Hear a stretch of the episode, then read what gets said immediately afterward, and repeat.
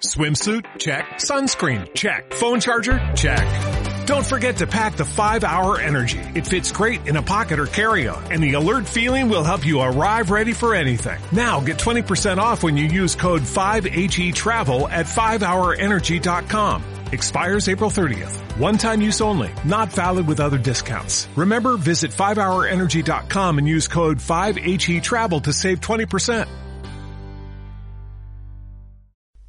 Gracias por escuchar nuestros audios y podcast en RTVE Play Radio y en nuestra aplicación móvil de RNE. Espacio en Blanco. En Radio Nacional de España, con Miguel Blanco. Volvemos después de la noticia, segunda hora del Espacio en Blanco desde el Teatro Ramos Carrión, aquí en Zamora, con un montón de amigos que vienen de nuevo a contarnos extrañas historias, ya veréis. Eh, Blanco Radio en las redes sociales por si queréis intervenir esta noche con un montón de fotografías y algunos vídeos para que veáis cómo estamos realizando este programa ahora. Y tenemos todavía más temas que con esa introducción quiero presentaros a los siguientes invitados que llegan al programa.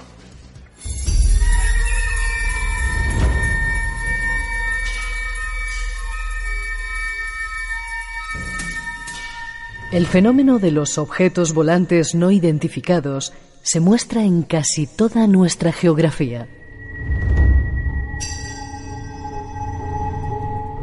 Recogemos de la televisión de Castilla y León el siguiente suceso. Junto al siempre inquietante Parque Natural del Cañón del Río Lobos y rodeado de un halo de misterio propio de la más taquillera de las películas de intriga, nos encontramos con una historia que marcó para siempre a los vecinos de este lugar. Ucero, un pueblo con pasado templario y al que todavía le cuesta descifrar lo que ocurrió aquel mes de septiembre de 1968. Emilia. Hola. Hola, ha llegado el momento de hablar de eso. Han pasado 45 años desde aquel enigmático septiembre, pero ni el paso del tiempo ha permitido hablar claro de lo que pudo suceder en este paraje soriano de particular belleza. Un capítulo muy misterioso ocurrió aquí en Ucero hace tiempo, ¿no? Sí, pues que había un señor ahí abajo en una finca regando y vio venir una cosa por, el- por ahí del castillo por, para allá, por aquel camino y, y vino y se posó ahí, en la boca, a- pegando al río. ¿Y qué era esa cosa? ¿Y qué era esa cosa? Dice que sería un ovni. Un ovni. Sí. Y luego él fue asustado y vino y vinieron mucha gente, pero el ovni traspuso por aquí para arriba. Una inesperada visita que llamó la atención de la prensa de la época y que corrió de boca en boca entre los vecinos y allegados de esta pequeña localidad. OVNIS sobre Ucero. Hoy queremos contaros más historias sobre ovnis que ocurrieron en Zamora. Nuestros próximos invitados se encargan de ello.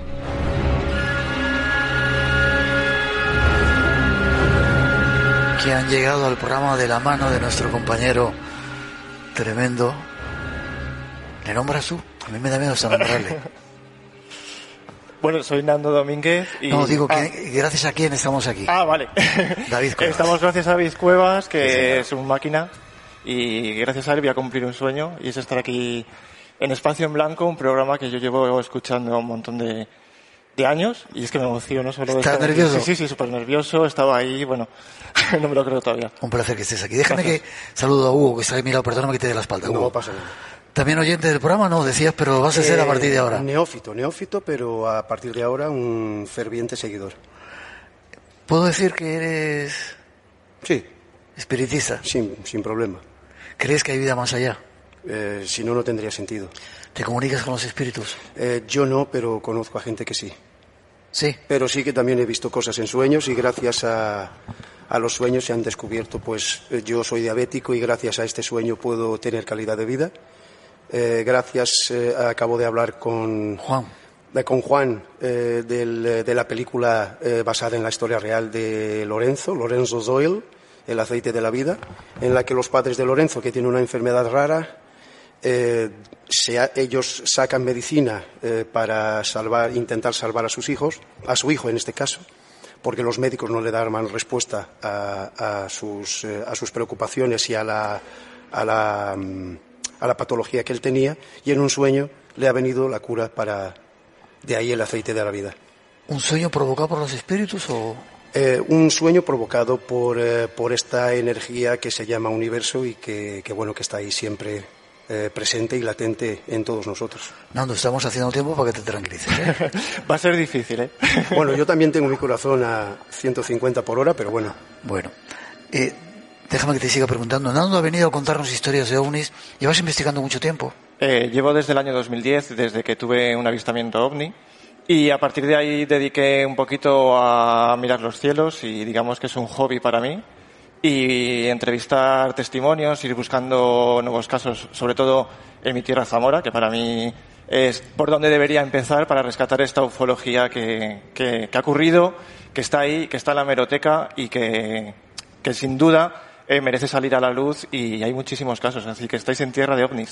Y gracias a la ufología fue, pues Fernando y yo somos amigos, o sea, gracias a las jornadas de ufología de Morales de Toro fue donde nos conocimos y donde he conocido mucha más gente muy interesante y, te estoy conociendo a ti.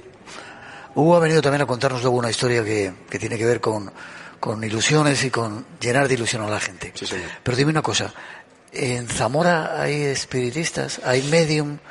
¿Hay, ¿Hace reuniones? Mm, bueno, eh, sí que es verdad que, que, ha habido un grupo ha habido un grupo, eh, bueno, nos reuníamos para estudiar la, esta filosofía eh, codificada por Alan Kardec, y, pero yo, al final, eh, el espiritismo, la filosofía espírita, la doctrina espírita, como, como queramos llamarla, al final pues está en todos los lados. Quiero decir, de la misma manera que, Tú contabas hace un rato lo de Haití, eh, en Brasil el Umbanda, el espiritismo, el candomblé.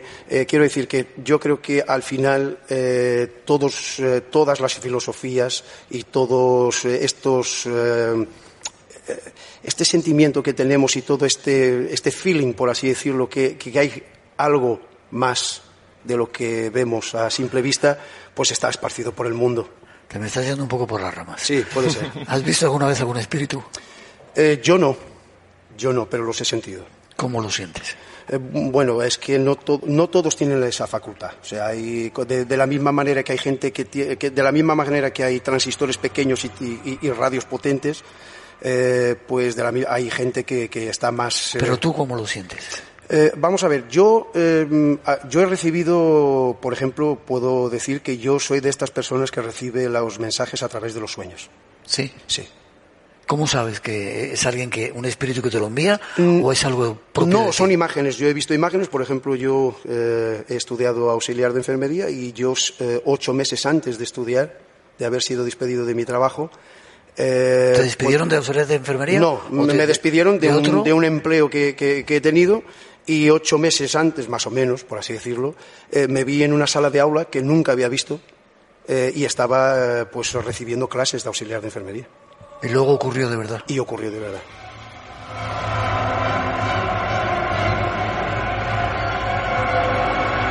Cuando, uno habla de espiritismo, Hugo, en este país durante mucho tiempo habéis estado muy estigmatizados, como hmm. que erais una panda de locos, una religión, una secta, y sin embargo, yo tengo grandes amigos espiritistas que han enseñado muchos caminos. Hemos traído el programa a muchos medios también, José Medrado, gente que pintaba. No tiene nada que ver con lo que han contado y no sois tan peligrosos como os han tratado de tildar, ¿no? Yo creo que somos personas eh, como los demás. De hecho, el espiritista eh, trabaja en prol del ser humano, ¿no? Eh, el espiritismo utiliza la mediunidad, por ejemplo, en beneficio de los demás. Eh, cosa que hay muchas corrientes que no, que no lo hacen. Un verdadero espírita o verdadero espiritista pues no cobra por lo que hace. te iba a preguntar, ¿cuándo te cobran por ese tipo de cosas? No, no, yo no, yo no confiaría, pero bueno, es una opinión personal, no, no quiero extenderla a todo el mundo, cada uno tiene eh, una forma de ver las cosas y tiene una eh, tiene capacidad para pensar y para saber lo que quiere y lo que no quiere. Yo, si voy a un sitio que me cobran, no yo, si me ayudan de corazón, ese es el verdadero sentimiento espírita, es un sentimiento cristiano eh, que, mm, de ayuda al prójimo, nada más. Somos gente normal, gente que cree en la vida después de la vida, en la multiplicidad de los mundos, en la multiplicidad de las vidas y nada más. ¿Ya estás más tranquilo, Nando? Un poquillo más. vale, cuéntame primero tu experiencia ovni. Pues todo ocurrió en el año 2010 eh, yo soy de Morales de Toro y digamos que siempre he tenido un poco afición al tema de los ovnis. No he sido el único en mi casa que ha, que ha visto un avistamiento ovni. Yo cuando era pequeño, mi madre tuvo eh, también un avistamiento ovni en la Torre del Reloj. Ella se encontraba trabajando... ¿Dónde es la Torre del Río? ¿Aquí Eh, en Zamora? No, no, en Morales de Toro. Ah, Morales de Toro, perdón. Sí. Y se encontraba trabajando a altas horas de la madrugada, entonces se asomó a una ventana en esto que trabajaba en una residencia y tiene más tiempo libre, claro, los, señores mayores estaban durmiendo. Se asomó a la ventana y vio una esfera de fuego que estaba por encima de la torre del reloj del pueblo. Entonces, eh, al día siguiente, lo contó mientras estábamos comiendo, yo en un principio no me lo creía, que me lo iba a decir tantos años más tarde, y le dije que si volvía a ver ese, ese avistamiento, que me volviese a llamar.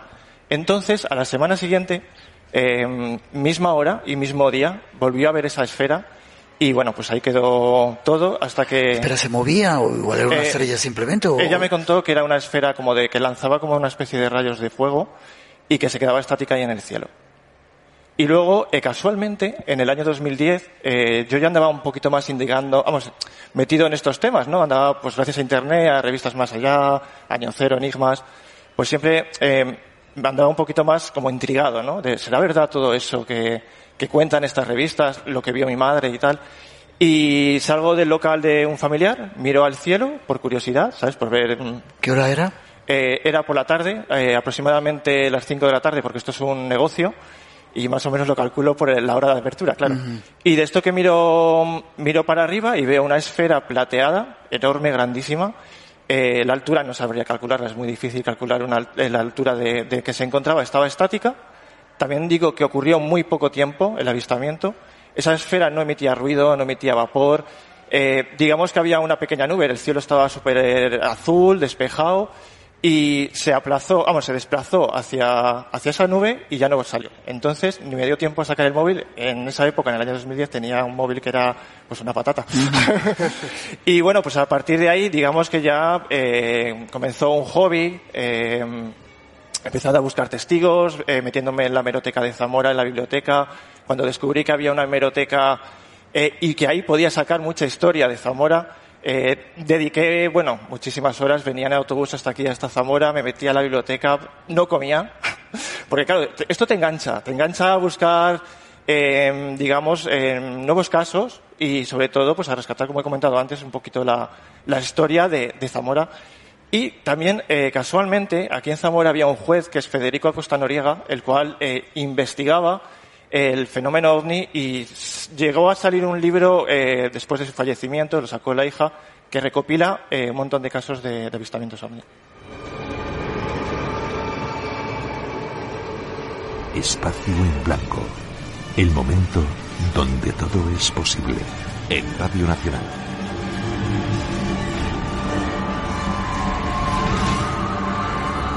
¿Tú has visto alguna vez algún ovni?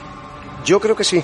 Eh, mi primer trabajo en, en la provincia de Zamora fue en Mozart de Valverde y estábamos comiendo en una era una, una cooperativa y estábamos comiendo al aire libre, eran las once y media de la noche y yo creo haber visto mis compañeros, bueno, se reían de mí, eh, pero vi en el cielo una, una luz que desde mi perspectiva bajaba y después desaparecía con una ráfaga impresionante y desapareció en el cielo. Eh, no es extraño, yo creo que al final esto es la evidencia de que el universo pues, nos está enviando mensajes, ¿no? Eh, y, yo creo que estamos siendo observados de la misma manera que el ser humano tiene curiosidad por descubrir lo que hay en Marte, ¿por qué no en otros mundos haber la curiosidad de descubrir lo que hay en este planeta? Voy contigo, Nando, de nuevo. Has investigado muchos casos eh, que han ocurrido aquí. Me gustaría que me contaras el de Willy. Eh, sin duda- ¿Tienes ganas de escuchar eh, casos de ovnis en esta provincia? ¿Alguno de vosotros ha vivido alguna experiencia? Estoy hablando con el público que tenemos aquí. Bueno, que luego me la cuente. vale. Nando, vamos con ello. Eh, pues mira, Willy Rodríguez es uno de los casos que para mí más me fascina. Además, es uno de los testimonios que sí pude conseguir y poder hablar con él. Lo he entrevistado en dos ocasiones diferentes, eh, una para un podcast y otra para un programa que yo tenía de radio que hacía una sección y siempre te ha contado la misma historia con una alegría que, que a sus no- más de 90 años, la verdad que... ¿90 años? Sí, sí, eh, hace poco ha cumplido, ha cumplido más. No sé si tendrá 95 aproximadamente o no, pero este señor se mete en el río Duero en invierno con el frío y las heladas que hay aquí. ¿Todavía? Sí, sí, sí. Además es una persona que, que es muy, eh, digamos, que hace mucho deporte y tal, y tiene eh, ese espíritu de niño que perdemos, eh, Willy lo tiene.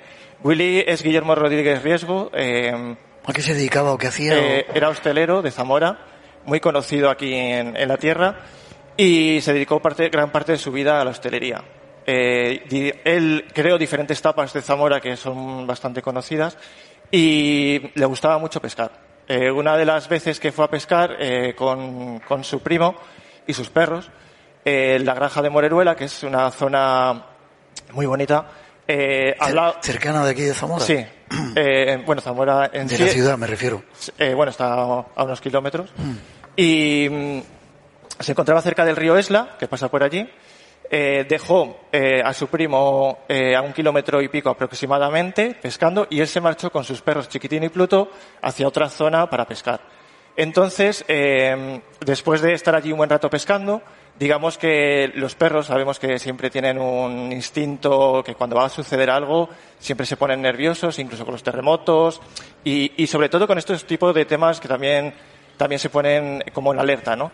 Esos perros empezaron a ponerse en alerta y de repente, a unos 200 metros aproximadamente, apareció un ser eh, que la prensa lo ha catalogado como una especie de robot, pero yo pienso que sería un conocido como humanoide, ¿no? que se conoce mucho en el mundo de la ufología. Eh, Guillermo o Willy, para los amigos, eh, en ese momento se puso, pues claro, eh, se. Espera, espera, cuéntame un poquito. ¿Apareció de repente en el río? Eh, No, no, apareció por un sendero. unos- Caminando. cami- eh, como caminando, a unos 200 metros aproximadamente de donde se encontraba Willy. Y esos perros, antes de aparecer este ser, empezaron, claro, a ponerse nerviosos. Eh, ¿Qué se le ocurrió a Willy? Pues eh, decir a sus perros, a Chiquitina y Pluto, que fuesen hacia, hacia el ser. Y cuando se acercaron a este humanoide que, digamos que era mm, como que no tenía, no estaba ni vestido ni nada, o tenía una especie de ropa muy ajustada, eh, el ser, digamos que se empezó como a levitar a unos 30 o 40 centímetros y se, se esfumó hacia, hacia la zona. Entonces, hay, en esta historia hay algo muy extraño de Willy Rodríguez, porque vuelve con, hacia su primo, eh, en vez de contarle lo que le ha pasado y tal, pues vuelve como una especie de shock, ¿no? Él tiraba de largo, casi le da con las cañas al, al primo y se van para casa. No cuenta nada.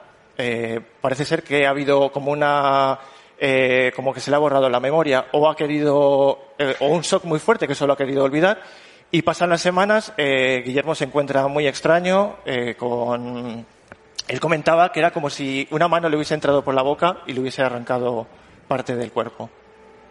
Luego eh, pasó una semana, eh, empezó como a recordar un poquito la historia y eh, los perros también estaban muy extraños. También hay que decir que los perros en esa, en esa semana estaban, eh, se encontraban en un estado muy extraño que no sabemos explicar. Y cuando, eh, a ver, estoy con, lo- con los nervios. Déjame que pongamos un poquito Sí, de mejor, mejor. Un poquito de agua si quieres.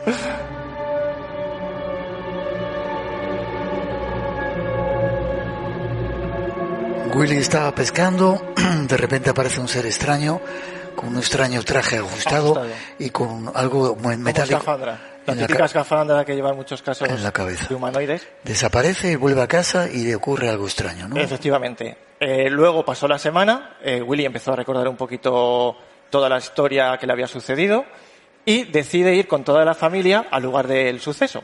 Entonces, eh, cuando se acercan al lugar del, del suceso, solo se encuentran las cáscaras de fruta que había estado comiendo. Él había ido con unas cámaras fotográficas para ver si había encontrado, pues, eh, digamos, algún rastro de alguna nave o, o alguna huella. Su desilusión fue que no se encontró esa huella y a partir de ahí, pues, empezó a contar su historia a diferentes investigadores, JJ Benítez, el juez Federico Acosta, y llegó hasta el día de hoy, pues, a, a ser parte de, de estas historias que, que tiene Zamora. ¿Qué pruebas hay de que fuera realmente cierto eso y no no sé, una alucinación o en un momento que está uno viendo, pescando, puede... La- Las pruebas son difíciles. Hoy Ya. en día Quizás los perros que vieron o sintieron que había algo extraño. puede ser que los perros sean uno de los testigos, claro, porque también son testigos al fin y al cabo, de que vieron algo extraño. Este señor, yo ya te digo que lo he entrevistado en dos ocasiones diferentes. Siempre cuenta lo mismo. Siempre cuenta la misma versión.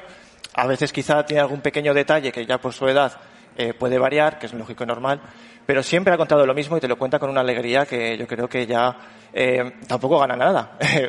Pierde más eh, prestigio, como quien dice, contando estas cosas, porque muchas personas te pueden tomar por loco o, yo qué sé, o te pueden hacer hasta bullying perfectamente. Porque a mí me ha pasado con críos pequeños de ir por la calle en el pueblo y decir el del ovni y digo, joder.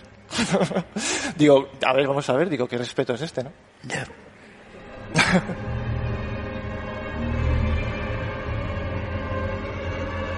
Sin embargo, Nando, cada día hay más gente que está abierta a contar sus experiencias y gracias a investigadores como tú que andáis por ahí, salen a la luz montones de casos, no solamente de ovnis, sino de multitud de sucesos, ¿verdad? Sucesos paranormales. Aquí en Zamora ocurrió uno de los casos que estuve dos años buscando al testigo, di con él, la verdad que fue fascinante escucharlo.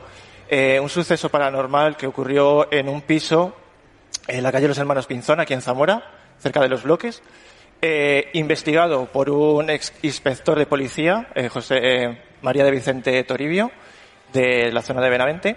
Él se encontraba trabajando en, en la oficina cuando le llegaron una señora mayor y, y una, una persona más joven. Claro, él, en un momento eh, estas chicas venían a pedir como, como ayuda, de que en su casa estaban ocurriendo un- unos eh, fenómenos extraños, eh, que las llaves eh, desaparecían y de repente a- caían de la, digamos, de la nada. Cuéntame quién vivía en esa casa. Vivía eh, la abuela, ¿Sí? el- eh, la madre y el, y el niño pequeño. Vale. Eran los tres. Y los pájaros también, que es un caso, también tenían mascotas y eran unos, unos pájaros que tenían ahí. Y de repente empiezan a ocurrir cosas extrañas y van a la policía a hacer un atestado, ¿no? Sí, van a pedir ayuda, eh, claro. Cuando sucede algo así, no sabes a dónde acudir. Estas personas acudieron ahí a la policía porque están para eso, para ayudar. Y les contó la historia. eh, el, el inspector de policía no, en un principio no se lo creía, porque casualmente una semana antes había, se había acercado una señora diciendo que era la reina de España. Que le habían usurpado el puesto. Así, claro, imagínate que te vienen ahí unas personas a decirte que en su ¿Cuánto casa... zumbao hay en esta ciudad, no? Sí. Y imagínate, pues claro, eso. Luego, claro, al ver que estas chicas, vamos, está la señora y, y su madre, eh, al ver que venían asustadas, eh, venían pidiendo ayuda, ya es cuando le dedicó un poco más de tiempo y empezó a escuchar su historia hasta acercarse al lugar de los hechos. ¿Y qué pasó?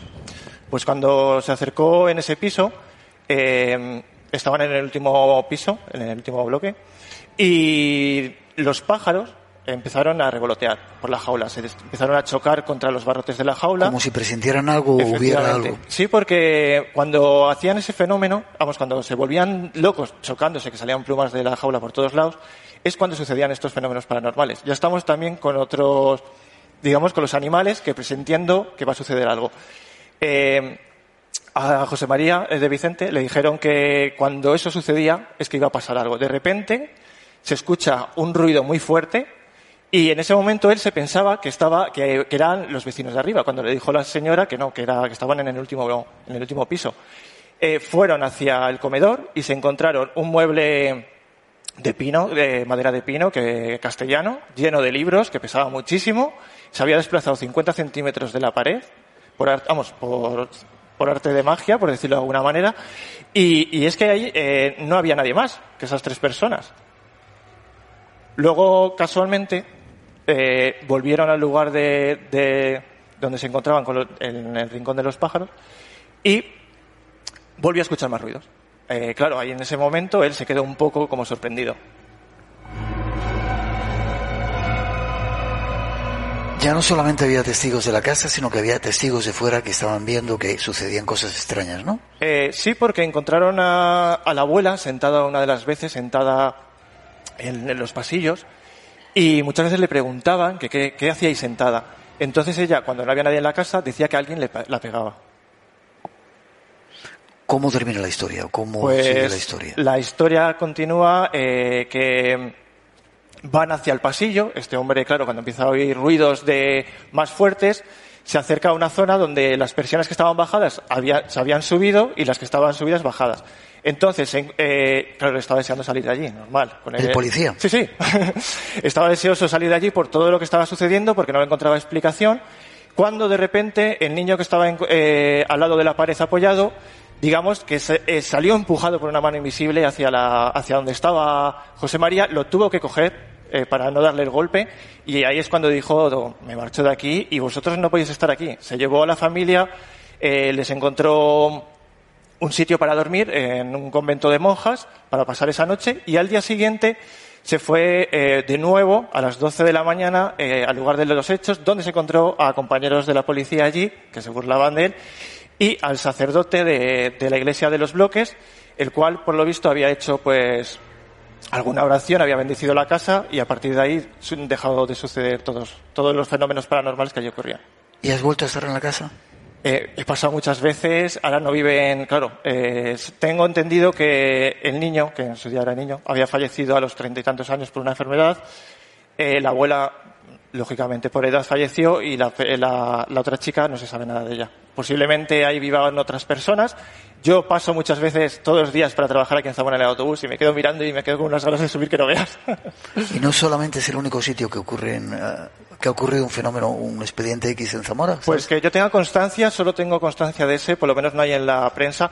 Sí es cierto que hay testigos que te cuentan que en sus casas suceden algo. Hay una persona en Toro, en la, en la zona de Toro, que su casa convive con un fantasma, me ha dicho. No sé, todavía no, he no me he acercado ahí. Tienes que ir a investigar, Sí, sí. ¿verdad? Vamos a cambiar un poquito la onda mientras esperamos al siguiente invitado que llega, Alberto Hernández, que ha escrito un libro sobre leyendas de Zamora y nos va a contar algunas de ellas. Eh, Paz del Castillo, una músico, música, pianista increíble, pon una musiquita que quiero que nos acompañe para lo que nos vas a contar, Hugo.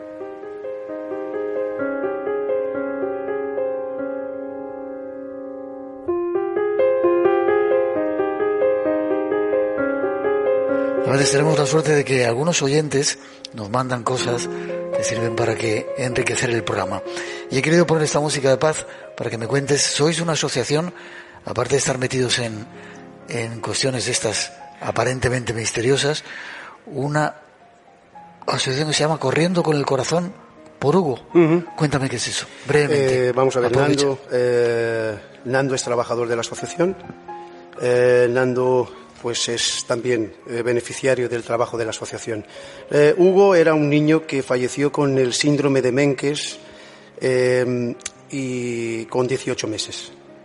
Sus padres, en lugar de Raúl Vara y Eva Boizas, en lugar de, mm, de caer en la, en la tristeza, pues han creado un evento que es un evento multitudinario aquí en Zamora, que es la carrera de la Guardia Civil, que va por su décima edición, 19.750 euros eh, donados a FEDER, que es la Federación de las Enfermedades Raras Española, eh, la carrera que más en la provincia, en una provincia de la España vaciada, que eh, genera más ingresos que carreras similares en Madrid y en Barcelona. Creo que es decir mucho del carisma de Raúl y de Eva.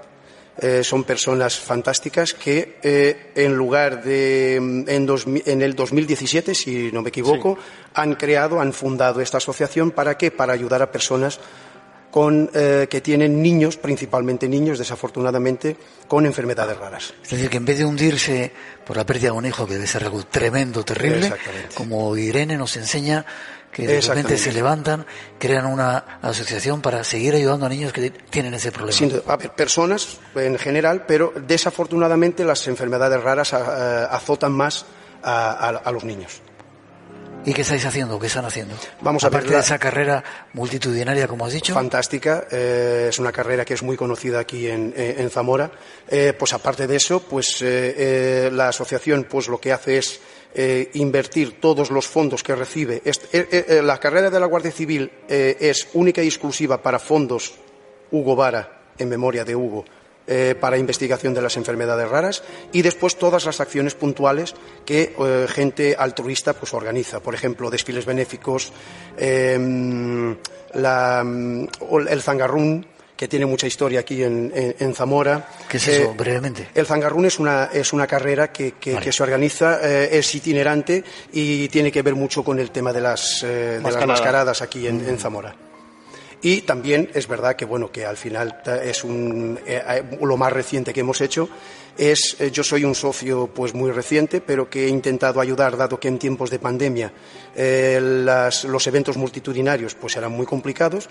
Y hablé con Raúl mm, mm, porque había ideado había ideado hacer pues un libro porque un libro se perpetúa en el tiempo y no depende de, de- de- de pandemias no eh, Raúl es una persona fantástica, ha aceptado el reto y gracias a Jesús, a través de la Diputación de Zamora, de Chorizo Zamorano y ahora en la segunda edición también con la ayuda de Fundación Caja Rural de Zamora, pues estamos ya con la segunda edición en imprenta y es un, un hito fantástico.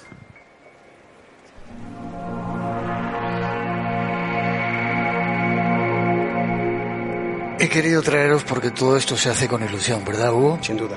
¿Forma de contacto con la asociación? Eh, en la página web eh, corriendoporugo.com eh, y a través de las redes sociales. La, la sede, toda la gente que se quiera acercar a comprar merchandising, el calendario solidario que lleva fotografías de niños con enfermedades raras que ayuda a la asociación. Eh, toda la gente de aquí de Zamora está invitada allí a, a pasaros por la sede y si queréis colaborar lo podéis hacer de muchas maneras, en los eventos, eh, Comprando, antolo- Com- comprando Antología para la antolog- Esperanza. Antología para la Esperanza, que está en su segunda edición. o alguna pulsera. Gracias por lo que me habéis regalado. Forma otra vez de, de- dime la página web. Eh, corriendoporugo.com. Gracias por el trabajo. Que, A sigas, vosotros. que sigas investigando, Gracias. viendo ovnis y esa serie de cosas y que nos lo cuentes. Gracias por el trabajo con ilusión para ayudar a esos niños y esas enfermedades que a veces se olvidan. Pido un aplauso para ellos mientras nos vamos con el siguiente invitado. Gracias. Gracias.